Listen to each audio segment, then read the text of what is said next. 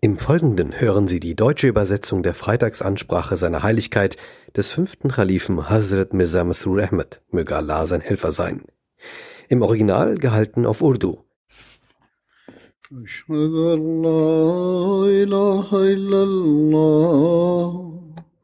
وحده لا شريك له وأشهد أن محمدا عبده ورسوله.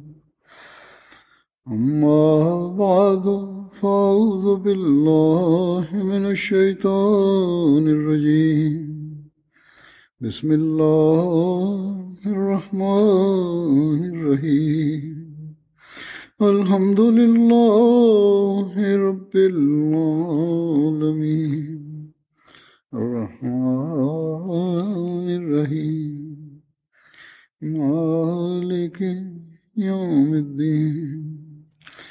إياك نعبد وإياك نستعين.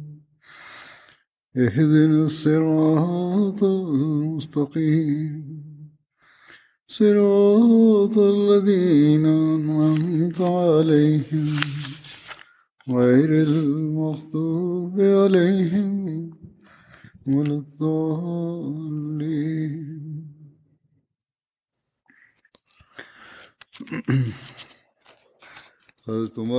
Es wurde über Hazrat Umar Rizdanano gesprochen.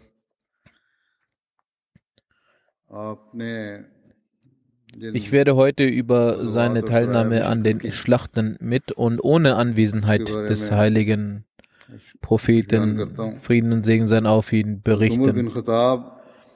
Hazrat Umar bin Khattab hat in allen Verteidigungskriegen wie Badr, Uhud und Khandak an der Seite des heiligen Propheten sallam, teilgenommen.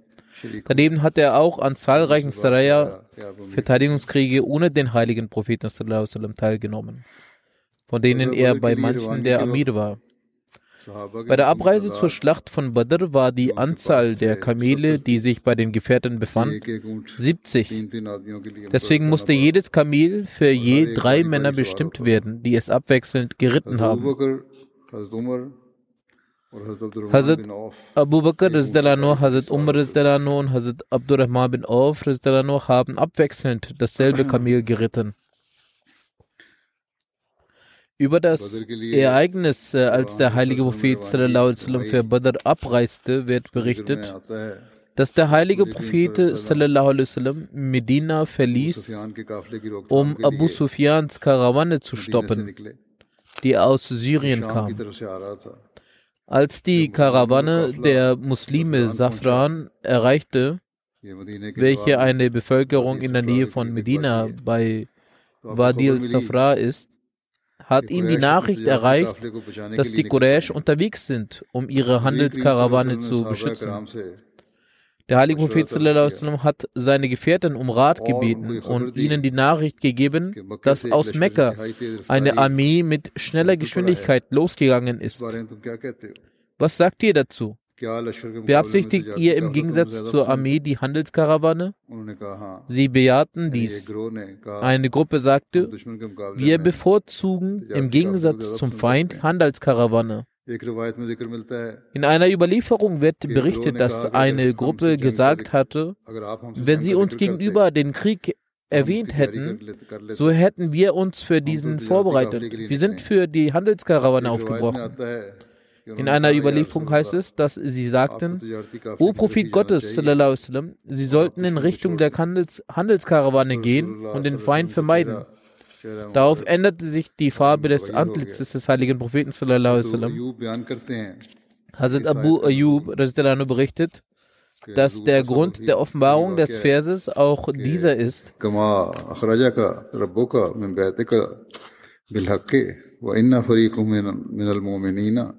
लगा रहे हूँ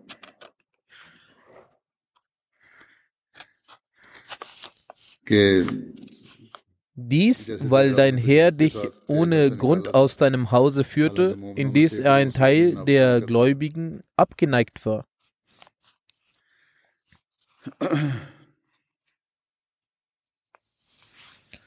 Zu dem Zeitpunkt ist Hazrat Abu Bakr noch aufgestanden und sprach auf eine großartige Art und Weise. Dann ist Hazrat Umar aufgestanden und sprach ebenfalls auf eine großartige Weise. Dann ist Mikdad aufgestanden und sagte, O Prophet Gottes, gehen Sie in die Richtung, die Allah Ihnen befohlen hat. Wir sind mit Ihnen. Ich schwöre bei Gott, wir werden zu Ihnen nicht gehen, gehe denn du mit deinem Herren kämpft, wir bleiben hier sitzen, wie es zu wie es die Bani Israel zu Hazrat Musa al-Islam gesagt haben. Er sagte, nein, wir werden neben ihnen kämpfen, solange wir leben.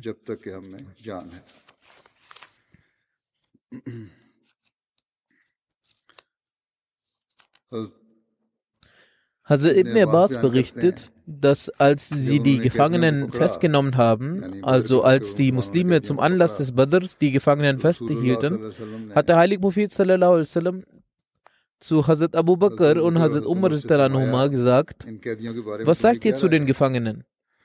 Hazrat Abu Bakr antwortete, O Prophet Allah, das sind unsere Verwandte, väterlicherseits und andere Verwandte. Ich würde vorschlagen, dass sie von ihnen Fidya nehmen, welches uns gegen die Gegner stärken würde. Es liegt nahe, dass Allah sie auf den Weg des Islam leitet. Der heilige Prophet sagte, O Ibn Khattab, was sagst du dazu?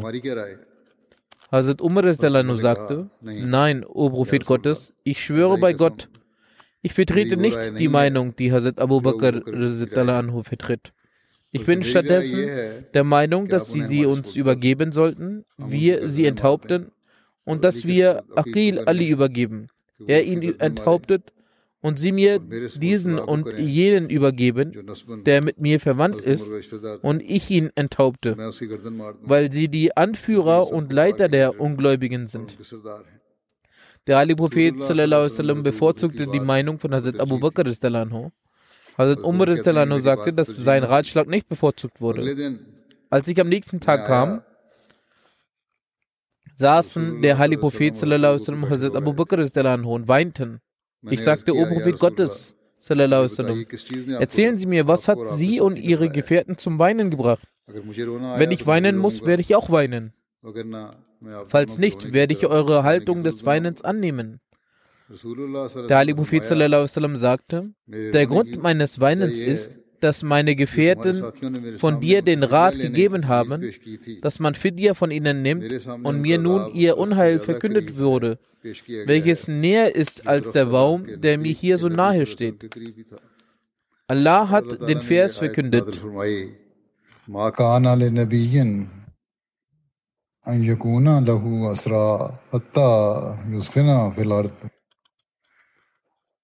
Einem Propheten geziemt es nicht, Gefangene zu machen, ehe er sich auf kriegerischen Kampf einlassen muss im Land.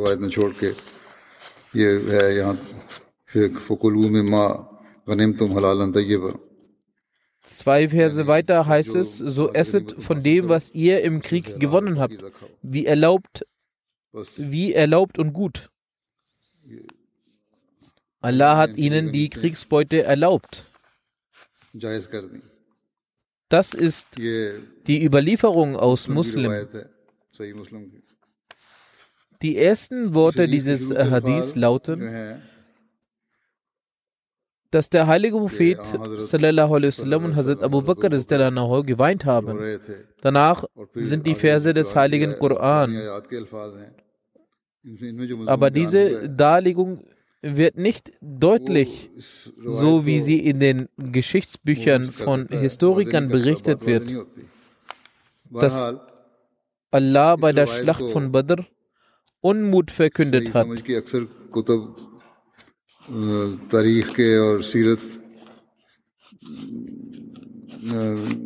तारीख और सीरत में मुफसरीन ने बयान किया है und die Meinung von Hazrat Umar nur bevorzugt hatte.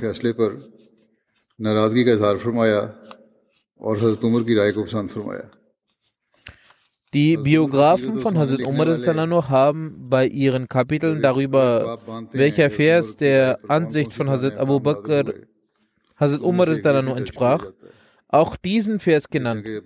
Hierbei soll Allah über die Gefangenen der Schlacht von Badr die Meinung von Hazrat Umar priorisiert hat.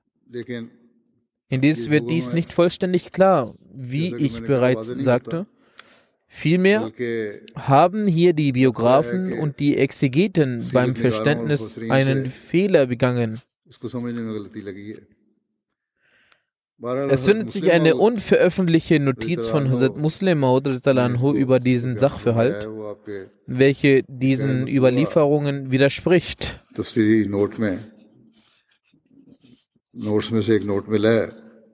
Die Erläuterung von Hazrat Muslim Maud scheint die richtige zu sein.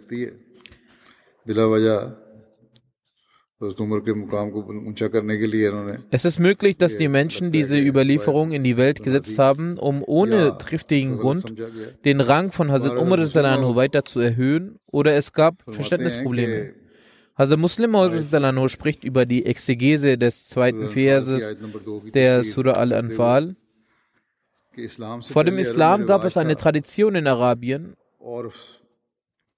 und bedauerlicherweise wird diese Tradition in einigen Orten auch heute durchgeführt, dass auch wenn kein Krieg stattfindet, dennoch Menschen als Gefangene genommen werden und als Sklaven gehalten werden. Dieser Vers beseitigt diesen alten Brauch und es wird deutlich erklärt, dass nur nach einem Krieg die Feinde gefangen werden können. Wenn es keinen Streit gibt, dann ist es nicht gestattet, irgendjemanden als Gefangenen zu halten. Dieser Vers wurde sehr falsch interpretiert. Weiter sagte er, als die Muslime nach der Schlacht von Badr einige Kämpfer der Feinde gefangen genommen haben, hat der heilige Prophet Muhammad sich mit den Gefährten beraten, was der weitere Vorgang mit ihnen sein sollte. Die Meinung von Hazrat Umar war es, sie zu töten. Hazrat Abu Bakr Sadiq hegte die Ansicht, dass durch das Entrichten der Fidya diese freigelassen werden sollen.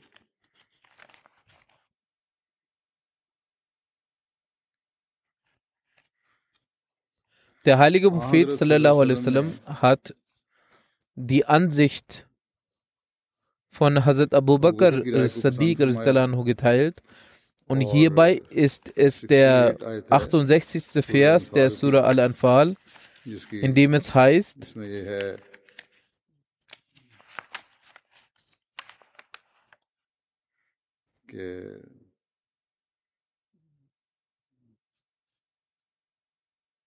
einem Propheten geziemt es nicht, Gefangene zu machen ehe er sich auf kriegerischen Kampf einlassen muss im Land.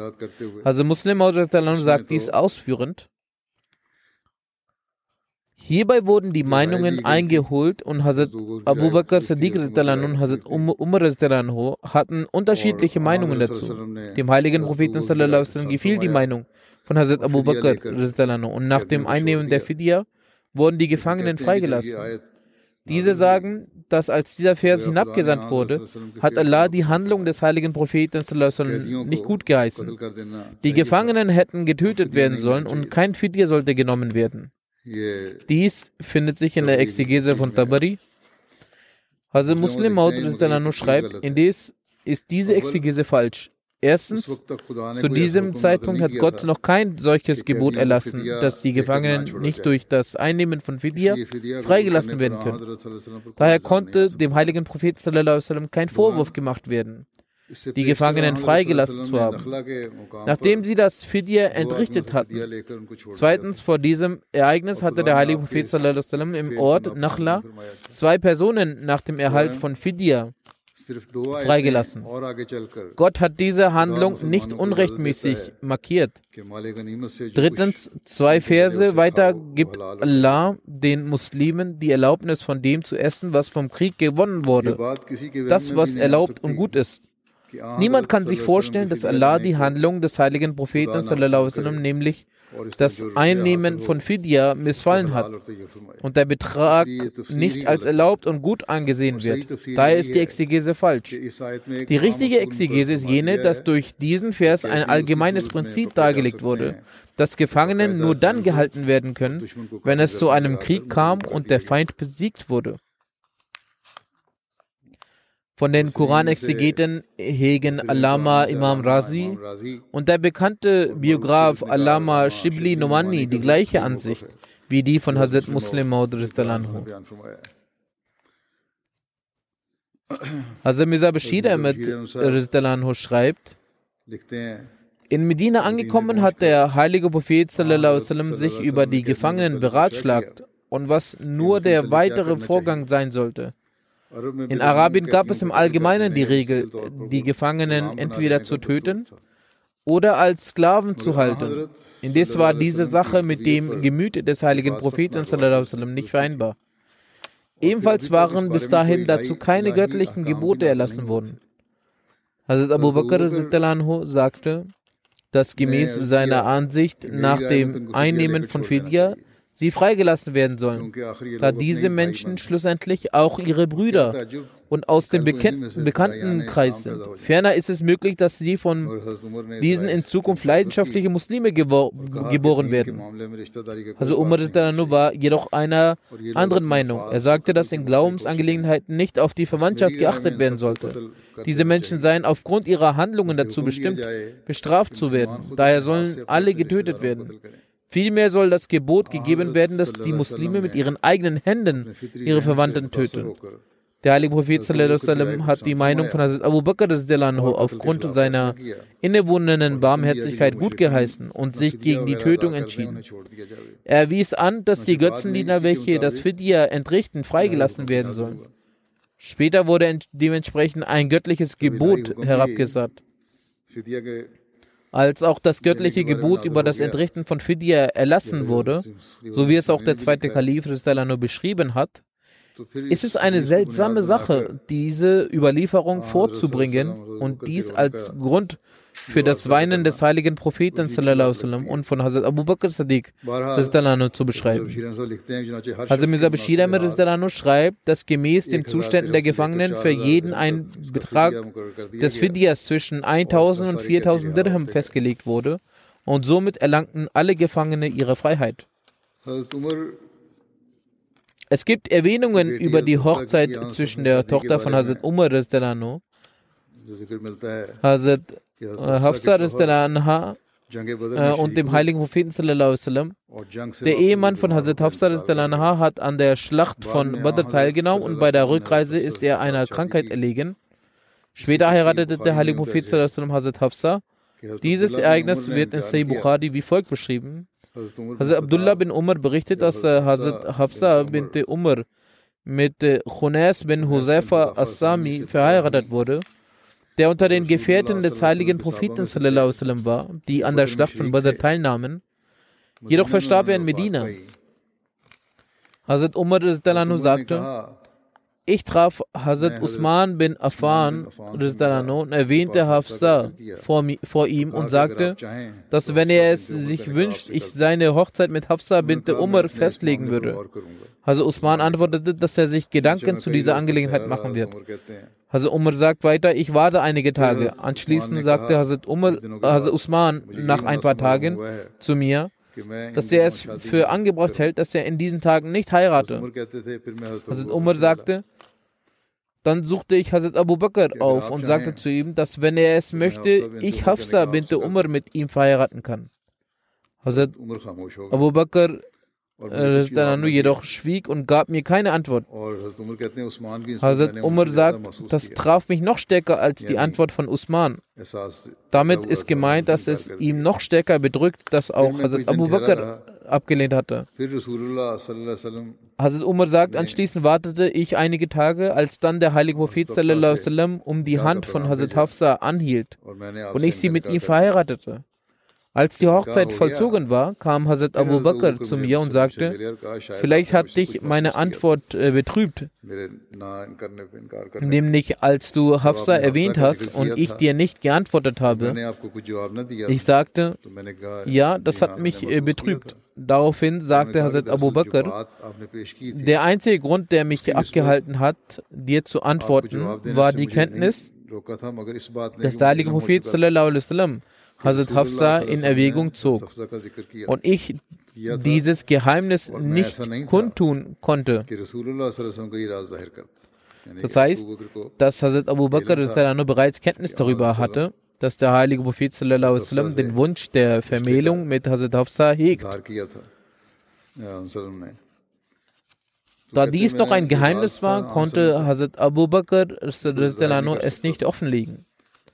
Hazrat äh, Abu Bakr sagte weiter, hätte der heilige Prophet diese Ehe abgelehnt, so hätte ich sicherlich deinen Vorschlag zu dieser Ehe angenommen.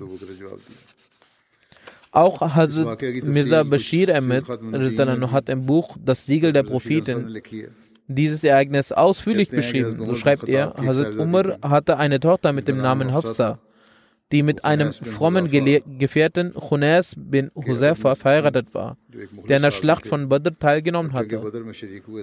Nach der Schlacht von Badr erkrankte Hunes bei seiner Rückkehr nach Medina und konnte sich von seiner Krankheit nicht mehr erholen. Einige Zeit nach seinem Ableben begann sich Hazrat äh, Umar Sorgen um die Vermählung von Hazrat Hafsa zu machen.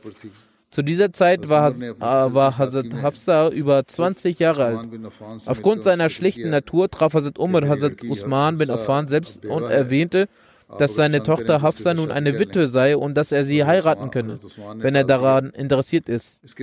Doch Hazrat Usman vermied das Thema. Daraufhin erwähnte Hazrat Umar diese Angelegenheit gegenüber Hazrat Abu Bakr. Aber auch er schwieg und antwortete nicht.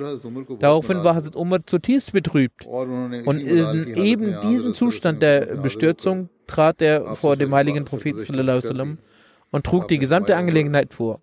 Der heilige Prophet antwortete, Umar, mach dir keine Sorgen. Wenn Allah es will, wird Hafsa einen besseren Ehemann finden als Usman und Abu Bakr. Und Usman wird eine bessere Ehefrau bekommen als Hafsa. Der Ali Prophet sagt dies, weil er bereits beabsichtigt hatte, Hafsa zu heiraten und seine eigene Tochter Umm Kulsum mit Hazrat Usman zu verheiraten. Sowohl Hazrat Usman als auch Hazrat Abu Bakr waren sich dessen bewusst und lehnten deshalb den Vorschlag von Hazrat Umar ab. Einige Zeit danach verheiratete der heilige Prophet seine Tochter Umm Kulsum mit Hazrat Usman. Anschließend hielt der heilige Prophet selbst um die Hand von Hafsa an. Was hätte sich Hazrat Umar mehr wünschen können? Er nahm diese Heirats, dieses Heiratsgesuch mit großer Freude an. Im Schaban 3 nach der Hijra wurde Hazrat Hafsa mit dem heiligen Propheten verheiratet. Und wurde ein Teil seines Hauses. Nachdem die Heirat stattgefunden hat, sagte Hazrat Abu Bakr zu Hazrat Umar, möglicherweise ist dein Herz meinetwegen gekränkt worden. Tatsache ist, dass ich die Absicht des heiligen Propheten bereits kannte. Aber ich konnte sein Geheimnis nicht ohne Erlaubnis preisgeben. Hätte der heilige Prophet dies nicht beabsichtigt, hätte ich, hätte ich mit großer Freude Hafsa geheiratet. Eine besondere Weisheit bei der Heirat mit Hafsa war, dass sie die Tochter von Hazrat Umar war, der als der bedeutendste Gefährte nach Hazrat Abu Bakr betrachtet wurde. Und er gehörte zu den engsten Freunden des heiligen Propheten. Um die gegenseitige Beziehung weiter zu stärken und die Trauer von Hazrat Umar und Hafsa, die sie durch das äh, vorzeitige Ableben von Khunes bin Uzefa erlitten hatten, zu kompensieren, hielt es der heilige Prophet für angemessen, Hafsa selbst zu heiraten.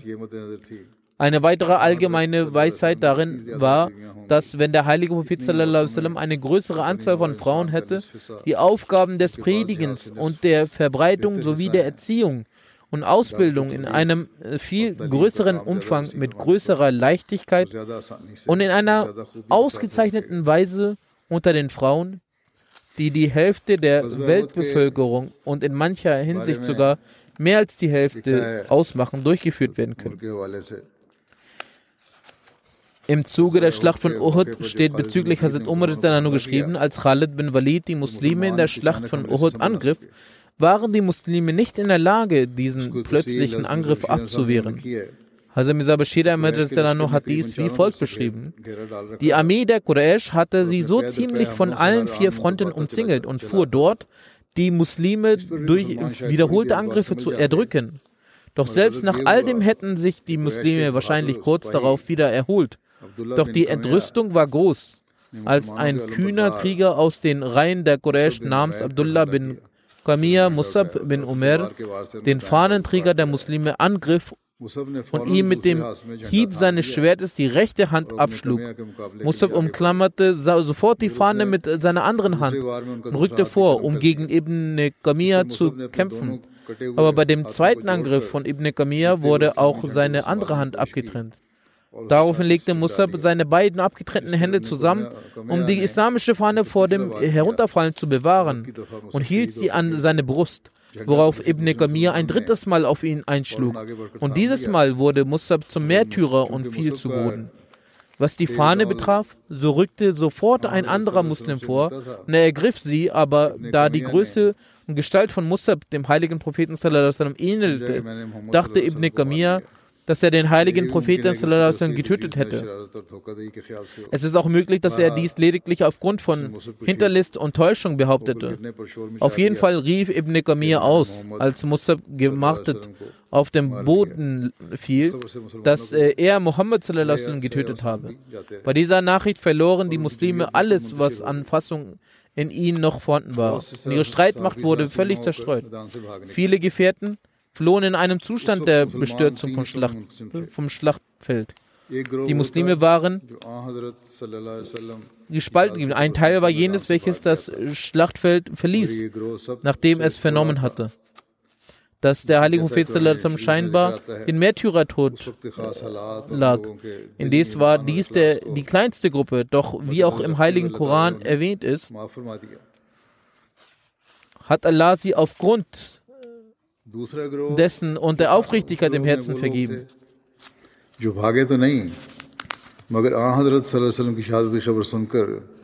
Die zweite Gruppe war jene, die zwar nicht das Schlachtfeld verlassen haben,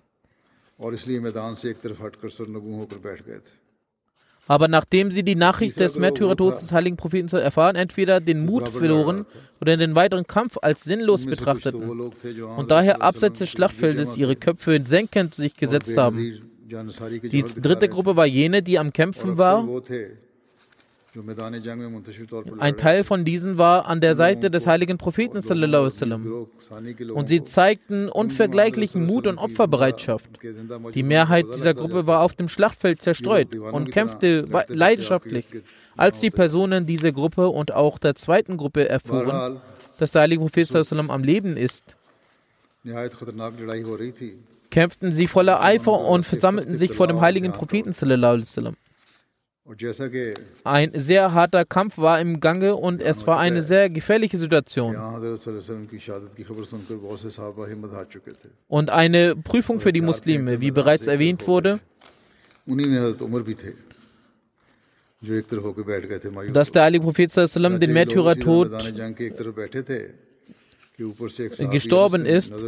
Sie ent, äh, fliehten. Unter diesen gehörte auch Hazrat Umar, der sich in Verzweiflung auf eine Seite legt. Und diese Gefährten sollten nun auf eine Seite.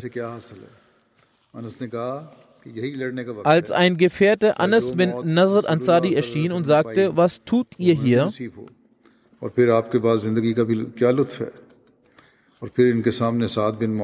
Sie antworteten, dass der heilige Prophet den Märtyrertod gestorben ist. Welchen Nutzen hat es noch zu kämpfen?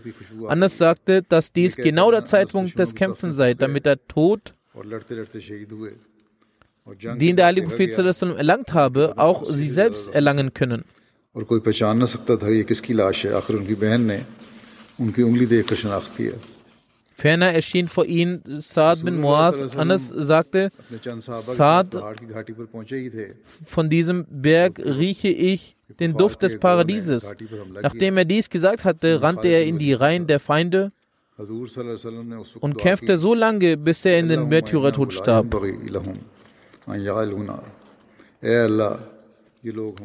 Der heilige Prophet betete zu dieser Gelegenheit, O Allah, lass diese Leute nicht zu uns gelangen. Daraufhin bekämpfte Hazrat Umar zusammen mit einigen Muhajirin, die Ungläubigen, und verscheuchteten sie.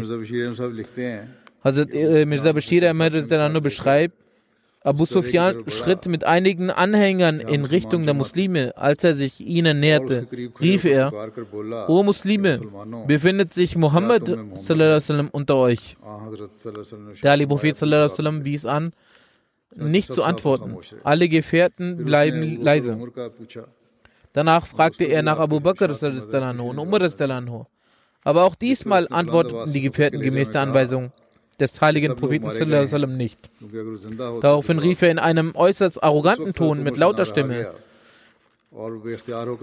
alle diese Menschen wurden getötet, wenn sie am Leben gewesen wären, hätten sie geantwortet. Daraufhin konnte sich Hazrat Umar nicht zurückhalten und sagte unkontrolliert, O Feind Allahs, du lügst. Wir sind alle am Leben und Allah wird dich in unseren Händen beschämen. Als Abu Sufyan diese Stimme von Hazrat Umar erkannte, sagte er, sag die Wahrheit, Umar. Ist, Umar, ist Muhammad sallam, am Leben? Hazrat Umar antwortete, tatsächlich, tatsächlich. Durch die Gnade Allahs lebte er und lebt er und hört auf jedes deiner Worte. Mit relativ leiser Stimme sagte Abu Sufyan, dann hat Ibn Kumir gelogen, weil ich dich für wahre, wahrer halte als ihn. Danach rief Abu Sufyan, O Hubel, Erhaben sei dein Name. Auf Anweisung des heiligen Propheten schwiegen die Gefährten. Aber der heilige Prophet, der das Schweigen für seinen eigenen Namen bewahl, wurde unruhig, als er den Namen eines Götzen hörte, der mit dem Namen Gottes des Erhabenen in Konflikt stand. Der heilige Prophet fragte, warum antwortet ihr nicht? Die Gefährten sagten, O Gesandter Allahs, wie sollen, wie sollen wir reagieren? Der Ali Prophet sagte, ruft Größe gehört Allah, dem Erhabenen allein. Abu Sufyan antwortet darauf, wir haben Uzza, aber ihr habt kein Uzza. Der heilige Prophet wies die Gefährten an zu antworten, wir haben Allah, der unser Helfer ist, aber ihr habt keinen Helfer. Danach sagte Abu Sufyan, eine Schlacht ist wie ein Eimer. Manchmal steigt er und manchmal fällt er. Betrachten Sie diesen Tag als Vergeltung für Badr. Sie werden solche Leichen auf dem Schlachtfeld finden, die verstümmelt wurden. Ich habe die meinen Männern nicht befohlen. Aber als ich davon erfuhr, fand ich diese Aktion auch nicht unangebracht. Nächstes Jahr werden wir uns in den gleichen Tagen wieder in Badr treffen. Gemäß der Anweisung des heiligen Propheten antwortete ein Gefährte, sehr gut, dann werden wir uns wiedersehen. Hiernach entfernte sich Abu Sufyan mit seinen Anhängern und die Quraysh begaben sich zurück nach Mekka. Als der heilige Prophet sallam, nach der Schlacht von Uhud Medina erreichte, freuten sich die Heuchler und die Juden und beleidigten die Muslime. Sie sagten, der heilige Prophet sallam, strebt nach Macht. Kein Prophet hat bisher so viel Schaden aufnehmen müssen wie er. Er selbst hat sich verletzt und auch seine Gefährten. Wenn eure Le Leute bei uns geblieben wären, wären sie nicht getötet worden. Hazrat Umar hat bat den heiligen Propheten sallam, um Erlaubnis, diese Heuchler töten zu dürfen. Doch der heilige Prophet sallam, antwortete, bezeugen Sie nicht, dass es keinen Gott gibt außer Allah und dass ich der Prophet Gottes bin? Sie legen das Glaubensbekenntnis ab. Hazrat Umar sagte, natürlich bezeugen sie dies, aber sie geben auch heuchlerische Aussagen von sich. Sie bezeugen nur wegen ihrer Angst vor Bestrafung. Allah hat ihren Groll zum Vorschein gebracht. Nun sollte, sollten sie zur Rechenschaft gezogen werden. Der heilige Prophet antwortete, mir wurde verboten, jene zu töten, die diese Glaubensbekenntnis ablegen.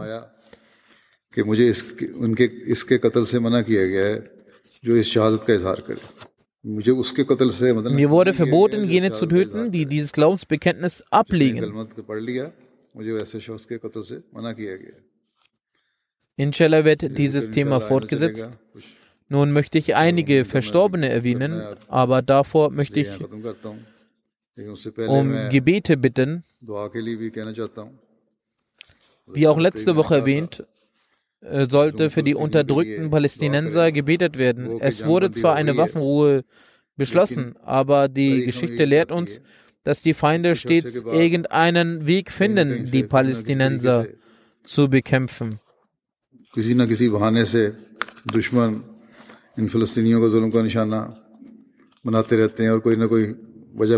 Möge Allah Gnade mit ihnen haben und ihnen die Möglichkeit gewähren, Freiheit zu erlangen.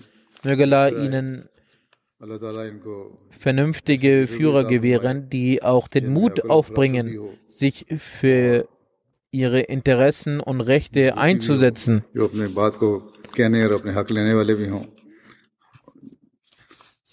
Beten Sie auch für die unterdrückten Ahmadis in Pakistan. Möge Allah sie beschützen. Unter den Verstorbenen möchte ich als erstes Qureshi Muhammad äh, Fazlullah, Fazlullah Sahib erwähnen. Er diente als Naib Nazir Ishad Qadian. Er verstarb am 27. April 2021. Allah sind wir und zu ihm kehren wir heim. Der Großvater seiner Mutter väterlicherseits und Großvater seiner, seines Vaters mütterlicherseits war Hazrat Munshi Meherdin Sahib, Ristalanho, Gefährte des verheißenen Messias, durch den die Ahmadiyya in seine Familie kam. Sein Name wird auch unter den Gender-Zahlen des Minaratul Masih erwähnt.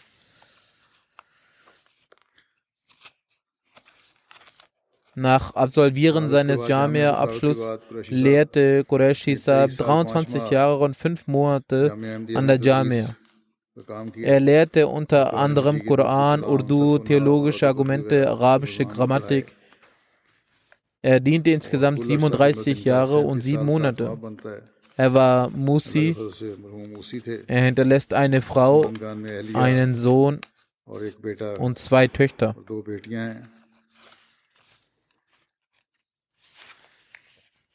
Über ihn schreibt der Nazir Ishad Herr Makhdoom folgendes: Als er in der Jame war, war er ein sehr fürsorglicher Lehrer. Er pflegte eine sehr liebevolle und freundschaftliche Beziehung zu den Studenten. Er arbeitete stets ehrlich und gemäß dem Geist des Waqfs. Er war selbst immer pünktlich und forderte auch von den Studenten Pünktlichkeit. Die meisten Mubalerin, also Imame und Theologen aus Indien, sind seine Schüler gewesen und haben von ihm profitiert. Er war von seinem Wesen sehr schlicht und er hielt sich immer sehr kurz. Er sprach nicht viel, aber seine Aussagen waren reich an Wissen und sehr prägnant. Er bekam die Möglichkeit, als Naib Sadr Khudamul Ahmadiyya von Indien zu dienen. Er war 34 Jahre, 34 lange Jahre der Co-Editor der Zeitschrift Badr. Er war auch der Editor des Magazins Mishkat. Er war auch Mitglied des Gremiums für die Geschichtssammlung Tariq Ahmadiyyat von Indien. Er las einige Teile des, äh, der abgetippten Version der Rani Khazain Korrektur und machte auf Fehler aufmerksam, die daraufhin überarbeitet wurden. Er überprüfte alles sehr vorsichtig. Er las einige Bücher des verheißenen Messias, die einzeln veröffentlicht wurden, zur Korrektur. Insbesondere Bücher wie Brahid Ahmadiyya, Arya Dharam, Sad und so weiter. Die Referenzen, die der verheißene Messias al-Islam in diesen Büchern angeführt hatte, überprüfte er sehr vorsichtig anhand ihrer eigentlichen Quellen.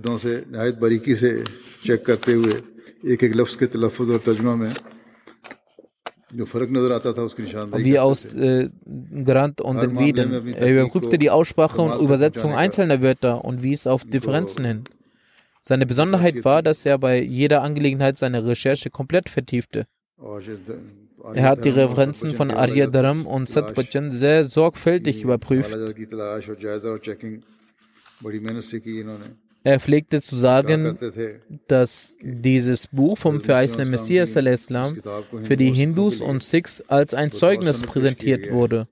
Und diese zwei Bücher sind gegenüber diesen beiden Religionen von großer Wichtigkeit. Deshalb äh, müssen sie sehr sorgfältig überprüft werden und die Quellen korrigiert werden. Auch im Heiligen Koran, der von uns in der Khatem Mansur Schrift veröffentlicht wurde, hat er bei der Herstellung der Software sehr geholfen. Diese Software wurde von einer Firma aus Dubai bestellt und er hat darin viel gearbeitet. Er arbeitete Tag und Nacht für die Verbesserung und Korrektur und Nachbesserung. Der heilige Koran mit der Khatem Mansur Schrift wurde bereits veröffentlicht.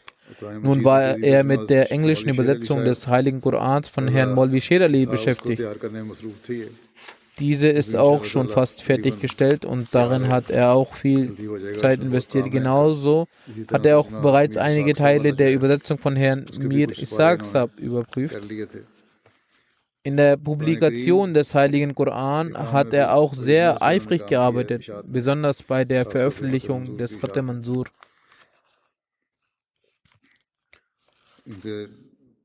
Der Nazir Ishad schreibt folgendes: Er war sowohl Lehrer meiner Wenigkeit und auch mein Onkel. Trotz dieser Tatsache und äh, dass er der Naib war, besaß er eine Leidenschaft für die Gehorsamkeit und sprach stets in einer sehr sanftmütigen und demütigen Art und Weise.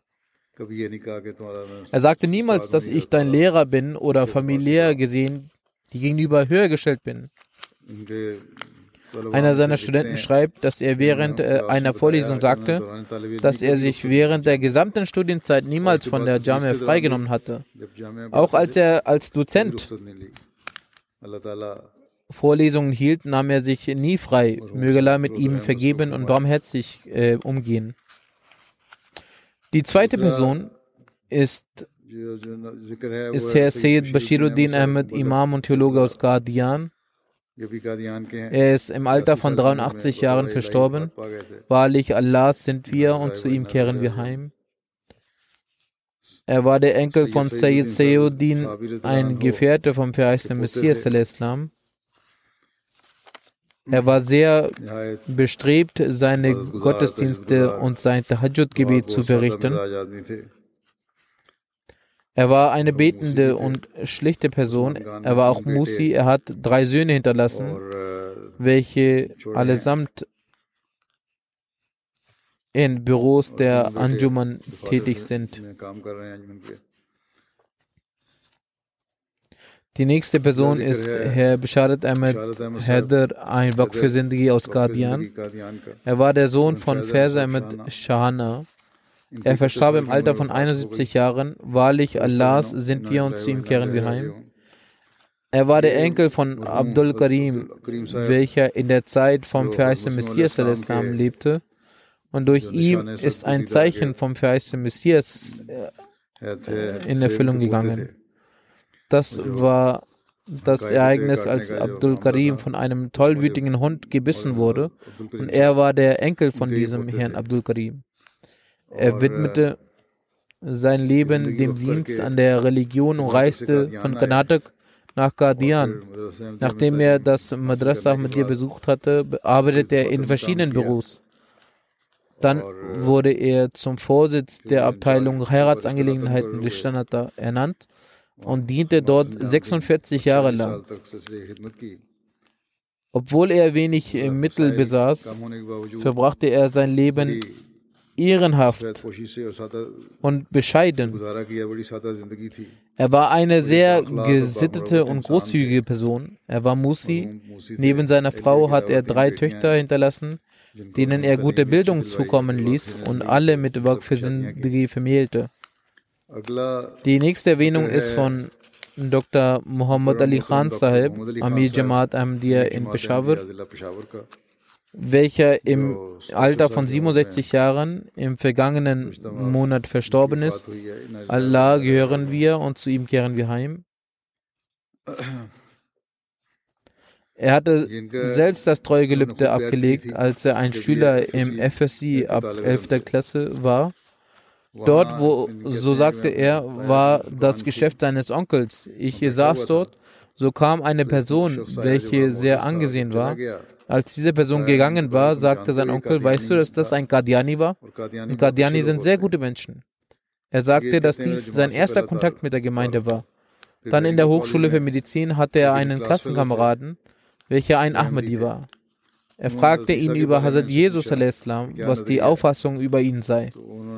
Betrachtest du ihn als lebendig oder verstorben? Daraufhin dachte sich der Ahmadi-Schüler, dass man ihm die Botschaft vermitteln sollte. So hat er ihn in das Mission House mitgenommen. Dort hat er ihm die Gemeinde vorgestellt. Bisharat Bashir Sindhi Sahib war der ansätzige Murabi. Und er hatte ihn in Hose und Hemd gesehen und war daher beeindruckt, da jener ein Gelehrter ist, aber ein sehr moderner Gelehrter. So hat Basharat Bashir Saab ihm Dawatul Amir zum Lesen gegeben. Er sagt, dieses Buch habe ich gelesen und an jedem Tag war ich davon überzeugt, dass die Ahmadiyyat wahr ist. Im Jahre 1973 hat er das Treugelübde abgelegt und 1974 hat Hazrat Khalifatul Masih der Dritte sein Treuegelübde akzeptiert. Im Jahre 1974, als er Ahmadi wurde, begannen auch die Unruhen. In einer Menschenansammlung haben die Menschen ihn bei seiner Hochschule ergriffen und sagten, lehne die Ahmadiyya ab. Wir haben erfahren, dass du Ahmadi bist oder wir werden dich umbringen. So konnte die Aufsicht der Hochschule dort äh, nichts tun. Der Kanzler der Universität, Ali Khan, der Sohn Bacha Khan, kam dorthin und befreite ihn von den Leuten und nahm ihn mit in seinem Auto.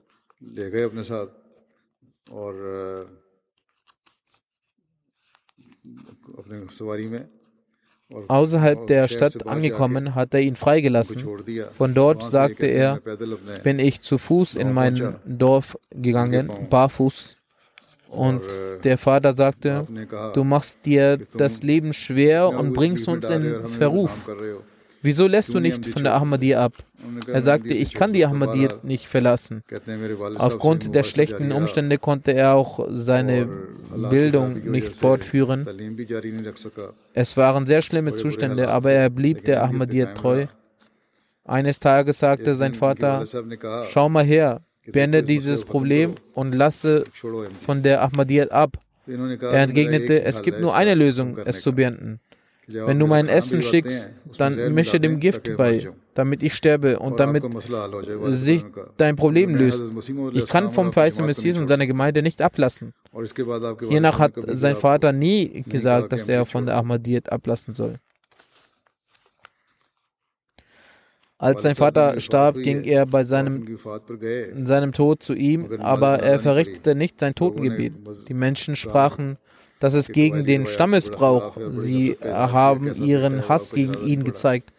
Sie sagten, was ist das für ein Sohn? Er hat das Totengebet seines Vaters nicht verrichtet. Er entgegnete, für mich hat der verheißene Messias eine wichtigere Stellung alles äh, andere folgt danach. So hat auch seine Mutter ihn sehr schlecht behandelt.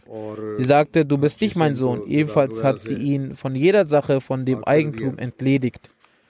So ist er dann nicht in sein Dorf gegangen, aber er half finanziell seiner Mutter. Und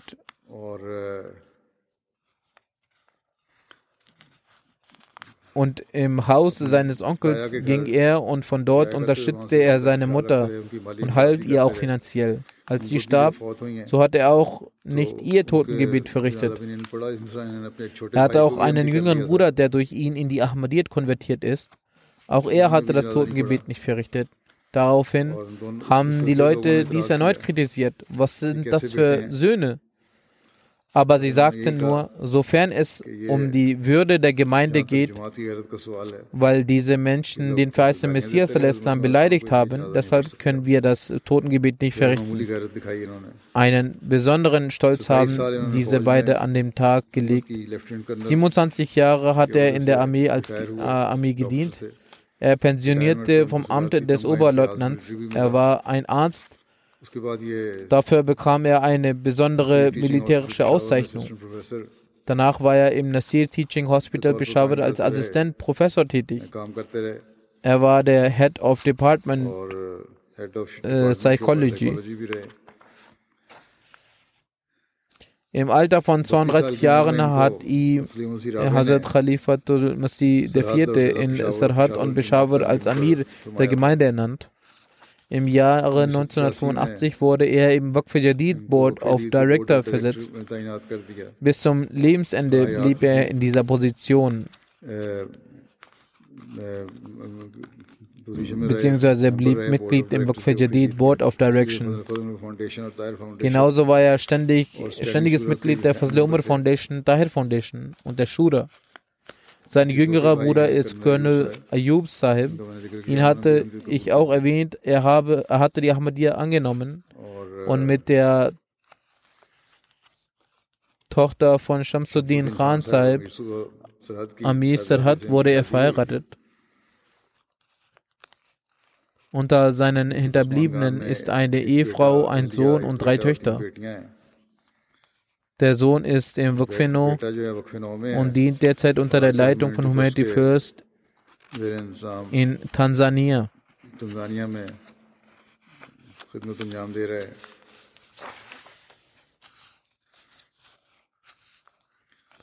Er schreibt, dass Herr Dr. Muhammad Ali Khan in Wahrheit Ehrlichkeit, Selbstlosigkeit und Aufrichtigkeit einen besonderen individuellen Rang hatte. Er erwähnte nie Vermögen, Ausgaben, weltlichen Eigentum oder andere Sachen. Jeder seiner Kinder hat dies geschrieben. Er verbrachte stets ein zufriedenes und glückliches Leben in jeglichen Verhältnissen. In schwierigen Umständen in Peshawar führte er äußerst liebevoll und mit tiefstem Vertrauen durch die Hilfe und Unterstützung Allahs des Allmächtigen die Jamaat in Peshawar. Die Leute in Peshawar sind von seinem Tod sehr betroffen. Er hatte ein starkes Verhältnis zur Jamaat und sein Gehorsam war beispielshaft. Er pflegte sein, ein Verhältnis der Liebe zum verheißenen Messias und zum heiligen Propheten und war für die Einheit Allahs des Allmächtigen zu jeder Opfergabe bereit. Er besaß sehr viele gute Eigenschaften. Die nächste Erwähnung ist von ehrenwerten Herrn Muhammad Rafiq Khan Shehzada aus Ribwa, der am 30. März verstorben ist. Wahrlich Allah sind wir und zu ihm kehren wir heim. Er war 82 Jahre alt. Der Verstorbene war vom Gefährten des verheißenen Messias Hazrat Ghulam Rasul Afghan und Frau Aisha Patani, ihr Enkel, und von Hazrat Abdul Sattar Khan al-Maru Buzurg, sein Urenkel. Er betete regelmäßig und verrichtete sein, seit seiner Jugend äh, das Tahajjud. Er hatte ein Ehrgefühl für den Glauben und war sehr leidenschaftlich. Er war Herr einer äußerst reinen Persönlichkeit. Während seiner letzten Erkrankung im Krankenhaus rezitierte er trotz erschwerter Atmung den heiligen Koran in lauter Stimme. Er trat in Abu Dhabi der Luftstreitkraft bei. Er ging nach einiger Zeit nach Abu Dhabi. Dort sagte er in einer Versammlung der Luftstreitkraft ein Molvi, dass der Mord an Ahmadi berechtigt ist. Daraufhin stand er mit großem Mut auf und sagte, ich bin Ahmadi, ermorden Sie mich. Jedenfalls kündigte er dort äh, und kam nach Pakistan. Hier angekommen öffnete er seinen Sanitätsladen und war währenddessen auch der lokale Präsident des Stadtteils Darul Rahmat Sharki Rajiki. Ebenso beteiligte er sich an dem MTA-Programm Pashto Musakra in etwa 50 Folgen. Mit jeder Person des Stadtteils hatte er einen sehr liebevollen und väterlichen Umgang. Er half Menschen heimlich finanziell. Er war Musi. Neben seiner Ehefrau hinterlässt er seine zwei Söhne und vier Töchter.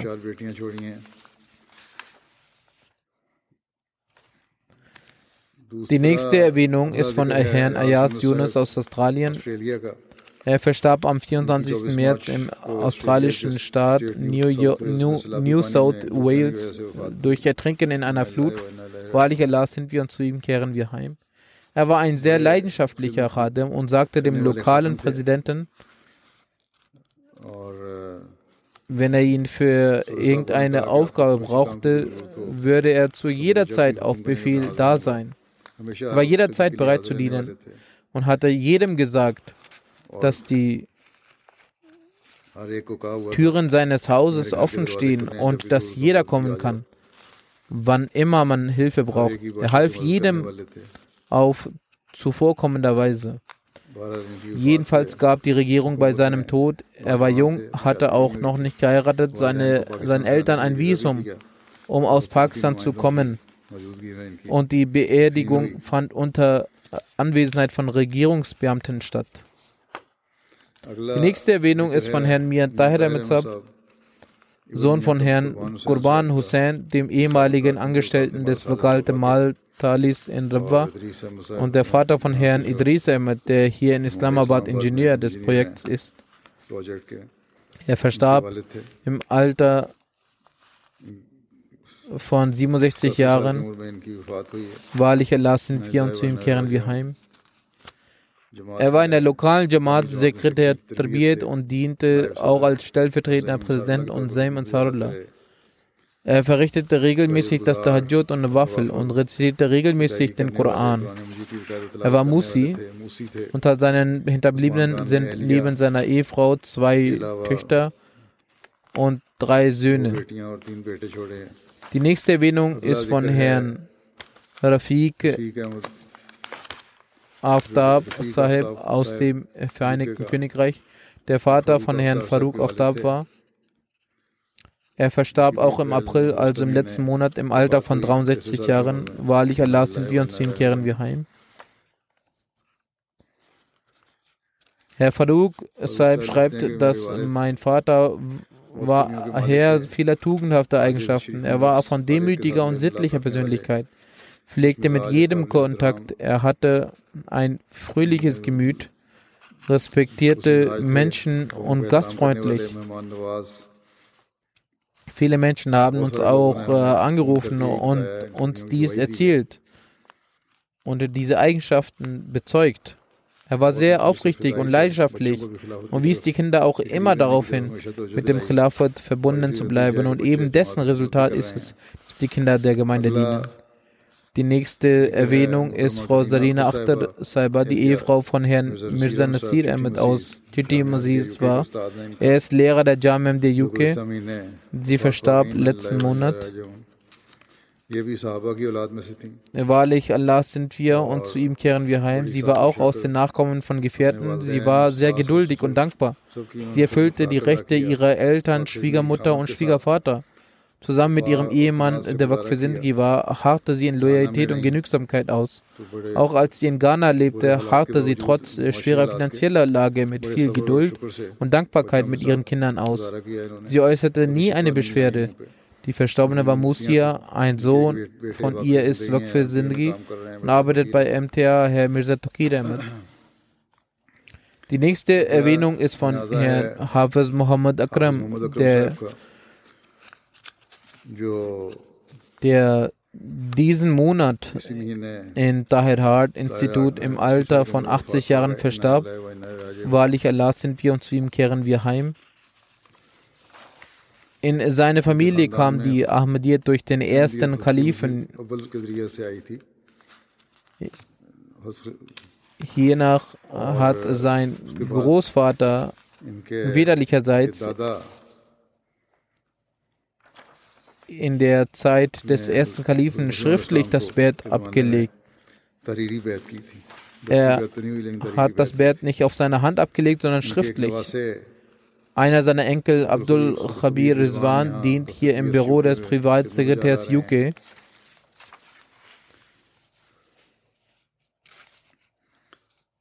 Er stellte sich auch für die Dienste der Gemeinde zur Verfügung.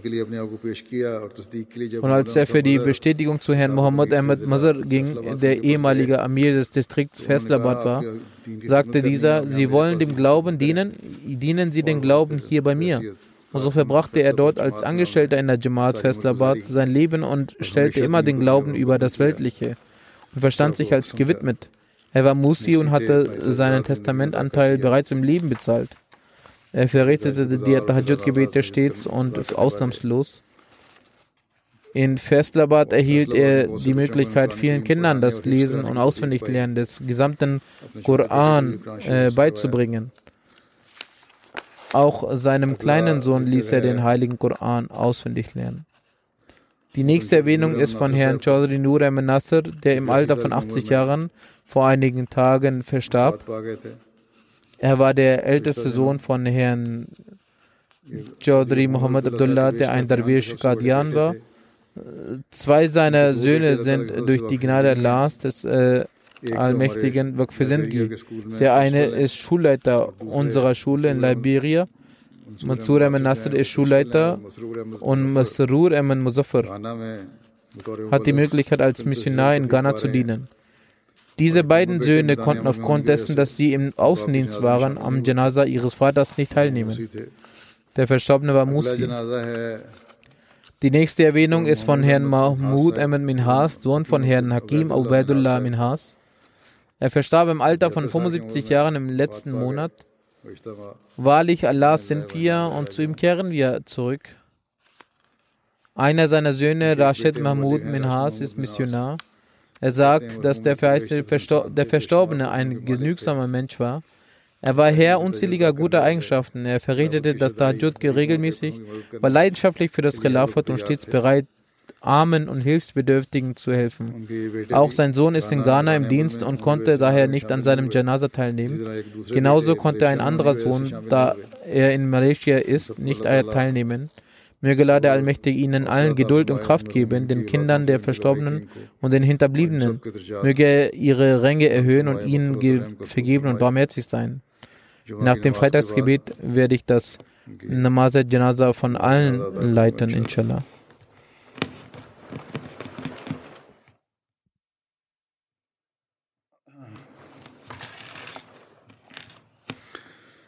الحمد لله الحمد لله نحمده ونستعينه ونستغفره ونؤمن به ونتوكل عليه ونعوذ بالله من شرور أنفسنا ومن سيئات أعمالنا. من يهده الله فلا مضل له ومن يضلل فلا هادي له. ونشهد أن لا إله إلا الله. ونشهد أن محمدا عبده ورسوله. عباد الله رحمكم الله. إن الله يأمر بالعدل والإحسان وإيتاء ذي القربى. وينهى عن الفحشاء والمنكر والبغي يعظكم لعلكم تذكرون. اذكروا الله يذكركم وادعوه يستجب لكم ولذكر الله أكبر.